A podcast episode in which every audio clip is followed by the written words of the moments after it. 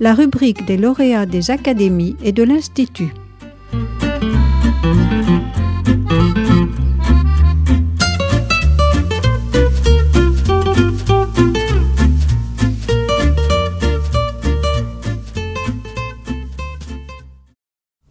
Bonjour, je m'appelle Stéphane Zekian, je suis chercheur au CNRS spécialisé en histoire littéraire et je travaille dans le cadre d'un laboratoire basé à Lyon qui s'appelle l'IRIM, Institut d'histoire des représentations et des idées dans les modernités. c'est un laboratoire dans lequel nous sommes euh, particulièrement attentifs à la formation et surtout à l'évolution du canon, canon littéraire ou canon euh, philosophique.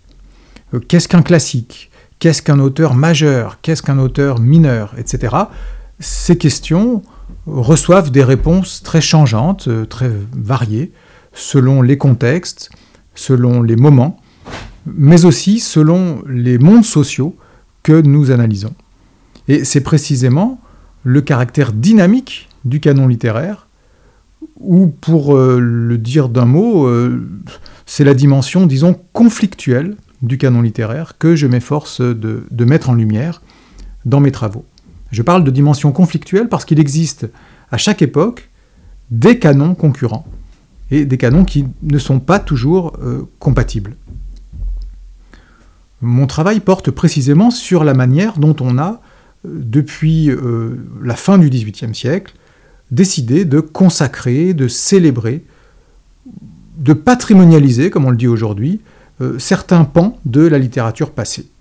Et comment, parallèlement, certaines œuvres ou certains courants se sont trouvés minorés, voire purement et simplement disqualifiés? je m'emploie à décrire des processus, mais surtout à analyser les logiques qui sont au principe de ces euh, processus, des logiques qui peuvent être, euh, selon les cas, institutionnelles, disciplinaires, politiques, esthétiques, etc. Au fond, c'est l'histoire de la mémoire littéraire qui m'intéresse et qui retient mon attention. Alors quelles sont les sources qui permettent de retracer cette histoire de la mémoire littéraire? Elles sont nombreuses et de nature extrêmement diverse. Il y a d'abord, évidemment, on commence toujours par cela, ce sont les, éditions des auteurs anciens. On n'édite pas un classique de la même manière euh, en 1820 ou en 1920, et pas non plus en 2020 d'ailleurs. Et le statut même du classique s'en trouve modifié. Il y a aussi, bien sûr, l'histoire littéraire produite par les écrivains eux-mêmes. Euh, Voltaire, Hugo, Valéry, Gide, etc., ont tenu un discours sur l'histoire littéraire. Et leur jugement de valeur, leur grille de lecture, ont souvent pesé très lourd sur euh, les choix ultérieurs de euh, la mémoire collective. Parmi les autres sources sur lesquelles je travaille, il y a aussi, bien sûr, l'historiographie universitaire, qui fut d'abord oratoire au début du XIXe siècle, puis euh, de plus en plus positiviste euh, à la fin du XIXe siècle et, jusqu'à aujourd'hui. Il y a aussi l'école, bien sûr, avec les programmes scolaires, qui sont un lieu privilégié de diffusion du, canon, ou, en tout cas d'un certain canon. Il y a encore l'immense continent médiatique hein, que l'on découvre ou que l'on redécouvre depuis une vingtaine d'années, puisque la critique journalistique représente, dès le XIXe siècle, un lieu de reconnaissance de plus en plus efficace, un relais de diffusion particulièrement, euh, particulièrement efficace. Alors ces différentes instances, écoles, universités, etc., euh, produisent des palmarès, euh, des hiérarchies symboliques, des valeurs qui ne se recoupent pas. Le canon universitaire ne coïncide pas nécessairement avec les valeurs médiatiques, et encore moins avec le panthéon des, écrivains eux-mêmes. Pour prendre un seul exemple, le Molière qu'aime euh, Stendhal ou, Théophile Gautier n'a pas grand-chose à voir avec le Molière des universitaires. Et puis à côté de toutes ces sources, de tous ces, lieux d'études, il y a d'autres lieux, des lieux institutionnels comme les académies, qui elles aussi tentent de jouer un rôle normatif, hein, qui tentent de fixer des valeurs. Et le travail que je vais vous présenter aujourd'hui, et qui a reçu en 2019 le prix Émile Faguet de l'Académie française, se situe justement au carrefour de l'histoire académique et de l'histoire de la critique. Il s'agit d'une édition de sept manuscrits, des manuscrits inédits jusqu'alors, euh, que j'ai eu la chance de, retrouver dans les archives de l'Institut. L'auteur de ces manuscrits est Albert Thibaudet. Il les avait rédigés autour de 1900, j'en dirai un peu plus tout à l'heure, autour de 1900, euh, dans un cadre précis qui était celui des concours d'éloquence que l'Académie française euh, organisait à l'époque. Ce sont des monographies consacrées à de grands écrivains alors, du XVIe siècle, avec Ronsard, du XVIIIe, Fontenelle ou encore euh, André Chénier, et surtout du XIXe siècle. On a un texte sur Michelet, un autre sur Théophile Gautier, encore un autre sur Alfred de Vigny, et un dernier sur Hippolyte Taine. Donc au total, ce sont sept euh, manuscrits. Je commencerai brièvement par, euh, par présenter l'auteur de ces textes, Albert Thibaudet, avant d'en venir plus, plus, spécialement à euh, l'histoire des manuscrits en question. On présente généralement Albert Thibaudet comme l'un des très grands critiques de la première moitié du XXe siècle. Certains voient même en lui le plus grand critique du premier XXe siècle. Et il est vrai qu'il a signé plusieurs ouvrages de référence, qui sont d'ailleurs toujours disponibles aujourd'hui, près d'un siècle après euh, leur parution.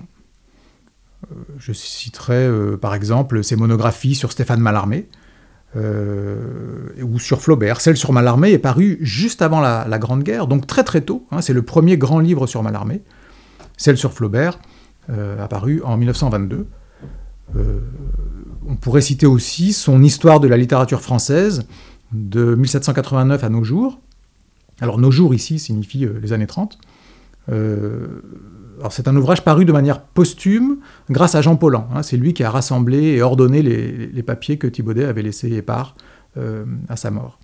Et cette histoire de la littérature française reste aujourd'hui encore un classique, hein, régulièrement réédité et tout à fait disponible en format de poche.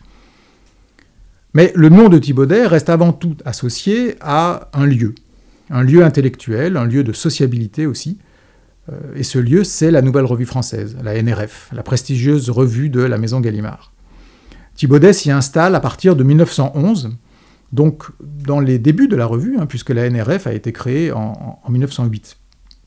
Sous la houlette d'André Gide, puis de Jean Paulhan, Thibaudet va tenir dans la NRF une chronique littéraire très suivie, et ce jusqu'à sa mort en 1936. Or, cette chronique va faire de lui une figure de premier plan dans le paysage intellectuel de l'entre-deux-guerres. Il faut peut-être rappeler ici qu'à cette euh, époque, donc là nous sommes dans les années 20, dans les années 30, une revue comme la NRF jouit d'un rayonnement véritablement international. Euh, elle sert de matrice à d'autres périodiques qui, euh, en Angleterre ou même en Allemagne, vont s'inspirer d'elle à partir des années 20. Hein, ce qui explique que la notoriété de Thibaudet ne soit pas seulement hexagonale, mais bel et bien européenne. D'ailleurs, Thibaudet enseigne à l'étranger, notamment à l'université de Genève. Il intervient régulièrement dans la presse, en France évidemment, mais dans la presse étrangère aussi, en Suisse, mais aussi en Suède. Son audience était grande à la fois dans la bourgeoisie lettrée de l'époque et à l'université. Mais curieusement, quand on parle d'université à propos de Thibaudet, il faut plutôt mettre l'accent sur les universités étrangères. On sait qu'en Allemagne, par exemple, le grand romaniste Curtius euh, donnait Thibaudet à lire euh, à ses, étudiants. Alors qu'en France, il semblerait qu'il ait été un petit peu snobé par, euh, par l'université. Bref, Thibaudet s'est imposé assez rapidement comme une figure marquante de l'Europe intellectuelle des années 20 et 30. Et une figure d'autant plus marquante que son rayon d'action ne se limite pas à l'analyse littéraire. Ce n'est pas seulement, entre guillemets, un critique littéraire. Euh, son champ de compétences euh, inclut en outre euh, l'analyse politique, avec des ouvrages qui, là encore, sont restés des classiques, comme La République des professeurs, en 1927, ou encore Les idées politiques de la France, en 1932. ces ouvrages sont toujours disponibles et ils sont véritablement des, ouvrages de référence. Alors, les manuscrits que j'ai édités sont d'une période antérieure. On pourrait dire qu'ils donnent à voir Thibaudet avant Thibaudet. Hein, c'est-à-dire un, Thibaudet avant le succès, avant la reconnaissance publique, avant euh, l'intégration dans le monde éditorial. Euh, mais ce ne sont pas pour autant les écrits d'un tout jeune homme ou d'un post-adolescent. Euh, Thibaudet rédige le premier de ses textes, celui qui porte sur Ronsard, en 1896. Il a 22 ans. Mais le dernier de la série, celui sur Taine, il le rédige à 34 ans. Hein. Ce n'est plus du tout un esprit qui cherche sa voie ou qui est encore en, période de, formation. On peut estimer qu'à 34 ans, Thibaudet est déjà formé. Entre ces deux dates, donc 1896 et 1908, Thibaudet répond présent à chaque concours d'éloquence organisé par l'Académie française. Hein. Il ne laisse passer aucun nouveau sujet sans prendre part à ce concours et donc sans, envoyer son, euh, sa prose. Ces concours avaient lieu tous les deux ans. C'était une tradition déjà ancienne à l'époque, hein. c'est une tradition qui remonte bien avant le XIXe siècle. Et pendant longtemps, les, sujets de concours d'éloquence avaient été libellés sous la forme un peu figée d'un éloge des grands hommes. Hein. C'était l'expression consacrée depuis le dernier tiers du XVIIIe siècle. Hein, L'Académie demandait un éloge des grands hommes aux candidats de ces concours d'éloquence. Et chaque session du concours imposait un grand homme à louer. On a ainsi eu un éloge de Molière, un éloge de Montesquieu, etc. Alors à la fin du XIXe siècle, quand Thibaudet entre en scène, les choses ont un petit peu évolué quand même depuis, le dernier tiers du XVIIIe siècle. D'abord, on observe que certains grands hommes euh, sont en réalité des femmes. Euh, le XIXe siècle voit en effet se tenir des concours, peu nombreux, mais tout de même ils existent, euh, en l'honneur de Germaine de Staël, de la marquise de Sévigné ou encore de George Sand. Ensuite, et surtout, on note une évolution formelle. Dans les dernières années du XIXe siècle, l'Académie, contrairement à ses anciens usages, attend désormais des candidats non plus un éloge des grands hommes, mais de manière plus neutre, et sans doute plus en phase avec les, attentes euh, et les habitudes du public à l'époque, non plus un éloge, mais un discours sur ces euh, grands hommes ou ces grandes femmes. Et pour la jeunesse du temps, ces concours représentaient une bonne occasion de, se faire connaître. Hein, pour Thibaudet, qui est encore un, inconnu à l'époque, c'était sans doute même une, rampe de lancement idéale, un moyen tout trouvé d'impulser euh, une carrière. Alors, je rappellerai que Thibaudet au moment de sa première participation, donc en 1996, est un jeune licencié de philosophie. Il a été deux fois admissible à l'agrégation, mais il ne l'a pas, pas eu. Euh, et il est affecté dans différents établissements scolaires un peu partout en France. Il enseigne à Lons-le-Saunier, à Carpentras, à Draguignan, à Abbeville, à Blois. Enfin, il, fait une sorte de tour de France des, euh, des écoles, enfin des collèges et des lycées. C'est un professeur euh, anonyme, au statut un petit peu instable. Et on peut imaginer qu'à ses yeux, un parrainage académique, une reconnaissance académique, pouvait lui ouvrir des portes, et en particulier euh, les portes de la presse. Euh, on sait que les lauréats des concours académiques plaçaient assez facilement leur prose dans une revue à grand tirage comme la Revue des Deux Mondes, par exemple. Les passerelles étaient nombreuses entre l'Institut et, la Revue des Deux Mondes. Et au passage, je le signale entre parenthèses, mais on peut noter que plusieurs futures célébrités ont figuré parmi les candidats de, ces fameux concours d'éloquence de l'Académie. Quelqu'un comme Paul Deschanel, par exemple, futur président de la République, a participé à ces concours. Euh, Édouard Herriot, futur président du, Conseil et maire inamovible de, Lyon, euh, également. Mais aussi des intellectuels comme Gabriel Tarde, par exemple, ou, Georges Renard. Enfin, on pourrait en citer beaucoup d'autres. Tous ont, dans leur jeunesse, tenté leur chance auprès euh, du jury académique. Et tous semblent avoir considéré le concours d'éloquence comme un possible tremplin.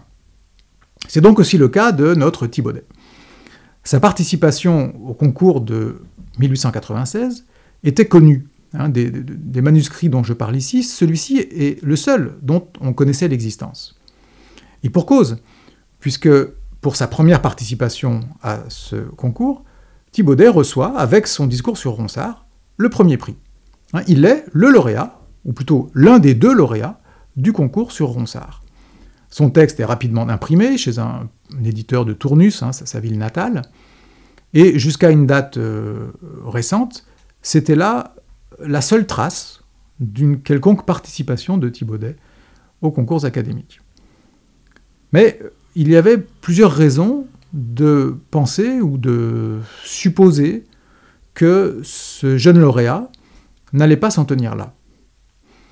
Alors, la première raison est bêtement statistique. Pendant tout le XIXe siècle, euh, même quand on remonte jusqu'au Premier Empire, et à vrai dire ce serait aussi le cas si on remontait euh, à la fin du XVIIIe siècle, il est notoire que les lauréats de ce concours avaient tendance à se représenter à la session suivante. Hein. comme si le, succès avait un, goût de, revenez-y. Ce n'est bien sûr pas une loi, hein, mais c'est une tendance lourde.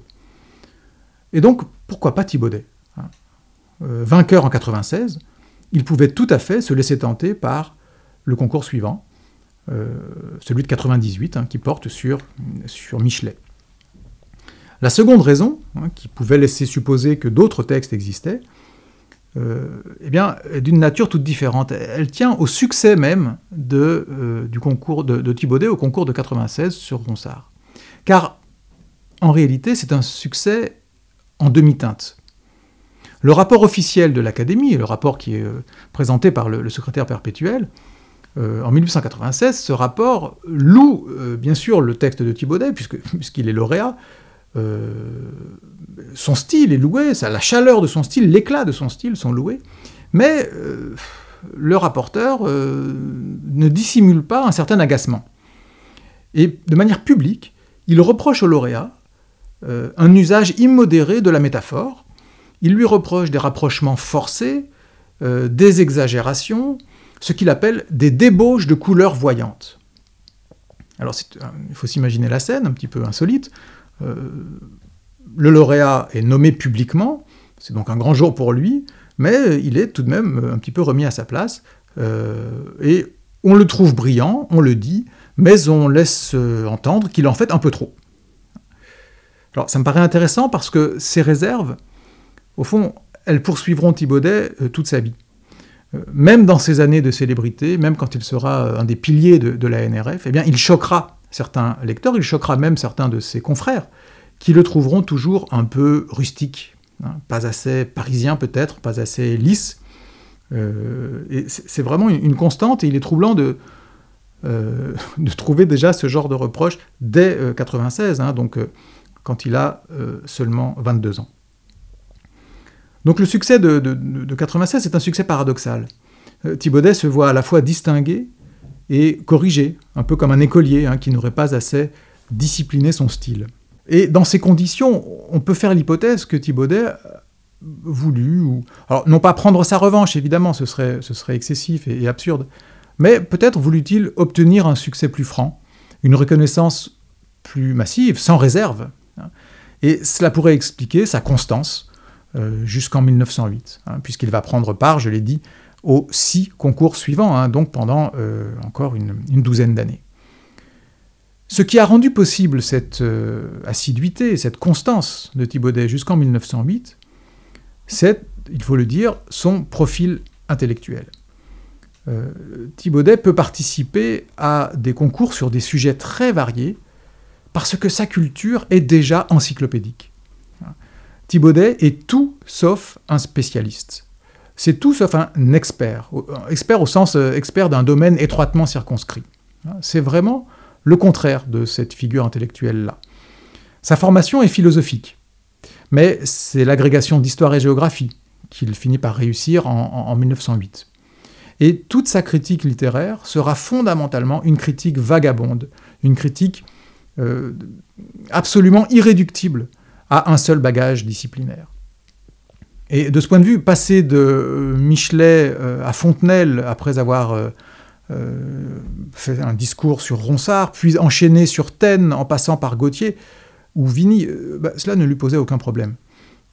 c'est assez singulier, il y a très très peu de candidats quand on, quand on regarde de près les archives de ces, de ces concours. Bon, très rares sont les candidats qui enchaînent ainsi 6, 7 ou plus de concours. Enfin, en général, euh, on voit passer un sujet qui nous intéresse et puis on envoie sa prose. Euh, et, stop, et on s'arrête là, parce que le sujet correspond à nos centres d'intérêt. Euh, Thibaudet, lui, s'empare un à un et sans aucun complexe de tous les sujets. Cette aisance, qui est assez impressionnante, annonce la suite, là encore. Hein. Sa virtuosité sur des terrains très divers sera, jusqu'à la fin, hein, jusqu'à sa mort en 1936, une de ses marques de fabrique, et elle est déjà là, hein, déjà à l'œuvre, autour de 1900. À propos de, Thibaudet, on cite souvent euh, le mot de Bergson. Bergson a été le professeur de philosophie de Thibaudet au lycée Henri IV. Et il a eu ce mot admiratif au sujet de son ancien élève. on pouvait, je, cite euh, Bergson, on pouvait lui proposer n'importe quel sujet de littérature, d'histoire, de politique, de psychologie, de morale. Il connaissait spécialement tout. Hein. C'est la formule euh, célèbre de, Bergson, souvent citée. Il connaissait spécialement tout. Hein, ce qui est évidemment un paradoxe. Euh, on a ici l'image d'un Thibaudet en phénomène ambulant. Hein. C'est une sorte de, bête intellectuelle euh, qui a fait l'admiration de, son professeur Bergson, mais aussi de son condisciple Léon Paul Fargue. On a un témoignage de Fargue qui dit euh, en substance absolument la même chose que, Bergson. Or, cette polyvalence, cette capacité à s'emparer de, toutes sortes de sujets avec compétence, eh bien, elle est démontrée très tôt par cette série académique de, de Thibaudet que, j'ai eu le, plaisir d'éditer. Cette série de, sept monographies composées sur commande, hein, puisque les sujets étaient imposés, entre 1896 et 1908. Et c'est précisément la raison pour laquelle il m'a paru intéressant de les, éditer, hein, puisque bah, tout Thibaudet, ou, presque, est, déjà là euh, à l'œuvre. Alors les textes en eux-mêmes euh, porte déjà l'empreinte du Thibaudet qui se révélera plus tard dans les colonnes de la NRF. Euh, bien plus que des discours, ce sont en fait de courts essais qu'il envoie au, jury du concours. On trouve dans ces textes déjà son humour pince sans rire, notamment dans le texte sur Théophile Gautier, hein, qui vaut vraiment le détour de, ce point de vue-là. On trouve aussi son goût des métaphores, notamment des métaphores culinaires ou œnologiques qui feront sa célébrité, qui agaceront parfois certains lecteurs, on l'a dit, et qui euh, avaient déjà un petit peu agacé le, jury académique, hein, j'en ai dit un mot euh, tout à l'heure. Euh, par ailleurs, le texte sur Michelet met en évidence le goût de Thibaudet pour la géographie, hein, et là encore, une, ce sera une longue histoire. Agrégé d'histoire et géographie, Thibaudet pratiquera une critique de paysagiste, hein, ça a souvent été relevé à son sujet. Eh bien, tout cela est déjà plus qu'en germe dans le texte sur Michelet. Par ailleurs, euh, l'essai sur Taine met en évidence toute la défiance de Thibaudet, défiance vraiment instinctive dans son cas, envers les systèmes de pensée trop rigides, trop verrouillés. D'ailleurs, 20 ans plus tard, en 1928, quand on, célébrera le, centenaire de, de Taine, enfin le centenaire de, sa naissance, Thibaudet publiera, donc en 1928 il sera célèbre, hein, il publiera un très long article pour dire ses réserves à l'encontre de Taine. Mais tous ces arguments de 1928, ou presque, figurent déjà dans le manuscrit qu'il avait envoyé 20 ans plus tôt, en 1908, à l'Académie. Il y a donc euh, une dimension qu'on pourrait qualifier de généalogique dans euh, ce corpus, issu des différents concours d'éloquence auxquels il a pris part, et c'est ce qui euh, fait, je crois, l'un de leurs intérêts. Alors pour prolonger ce travail sur les écrits académiques de Thibaudet, je m'oriente à présent vers une étude plus générale des concours d'éloquence académique, hein, puisque je crois que c'est là une histoire très instructive hein, quand on considère l'ensemble des candidats, l'ensemble des commissions académiques, l'ensemble des sujets. Sur une période un peu longue, on arrive à tirer les fils euh, qui me semblent absolument passionnants, mais euh, c'est une autre histoire.